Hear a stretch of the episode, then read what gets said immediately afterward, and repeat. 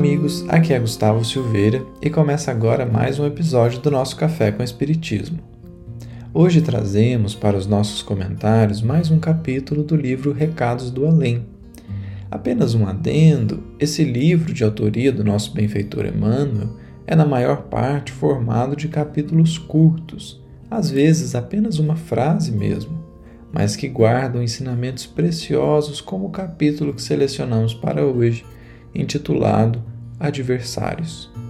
Diz Emmanuel: Não vale a pena cultivar aversões. Deus, que é nosso Pai, é igualmente o Pai de nossos inimigos e terá meios de auxiliá-los tanto quanto a nós. Aqui, pelo que podemos notar, o benfeitor condensou grandes verdades. A primeira que ressalta aos olhos é a magnanimidade da misericórdia divina que nos atinge a todos. Quer sejam bons espíritos, quer sejam espíritos imperfeitos, quer sejam espíritos puros, não importa.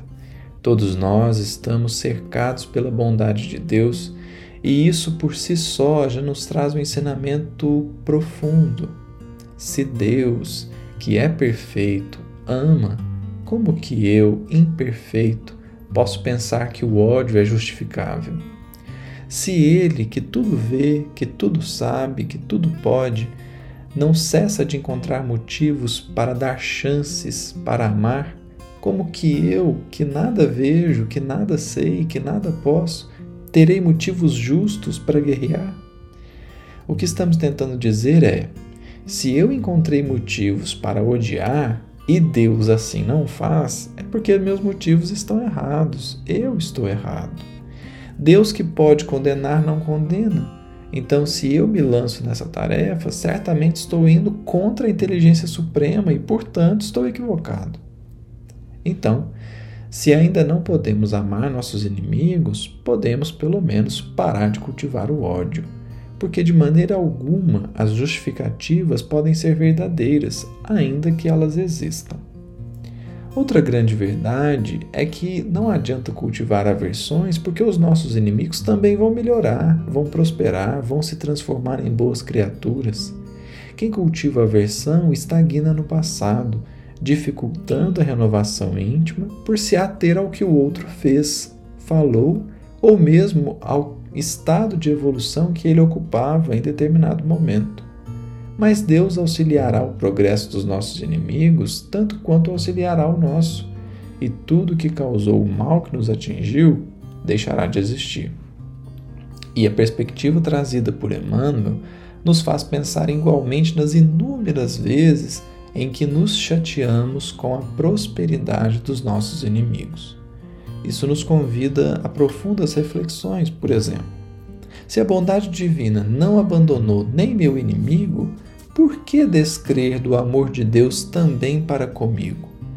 Se as coisas vão bem para o dito inimigo, antes de me chatear, eu posso notar a grandiosidade da misericórdia divina que também há de me envolver, se assim eu permitir. O fato de Deus não abandonar aquele que hoje eu tenho como inimigo não poderia me convidar a refletir se talvez nesse caso eu não estou mais equivocado do que com razão? Será que a reconciliação não pode ter início na minha busca por tentar me felicitar pela ideia de que Deus não abandonará nenhum de seus filhos? Entre outras tantas reflexões que poderíamos propor aqui. Inclusive, gostaríamos de trazer uma última, que talvez nos ponha em uma perspectiva de modo a abrir nossos corações para um outro olhar sobre os nossos inimigos. É preciso, de todas as maneiras possíveis, amenizar as aversões que muitas vezes cultivamos, porque isso pode causar mal tanto ao outro como a nós mesmos.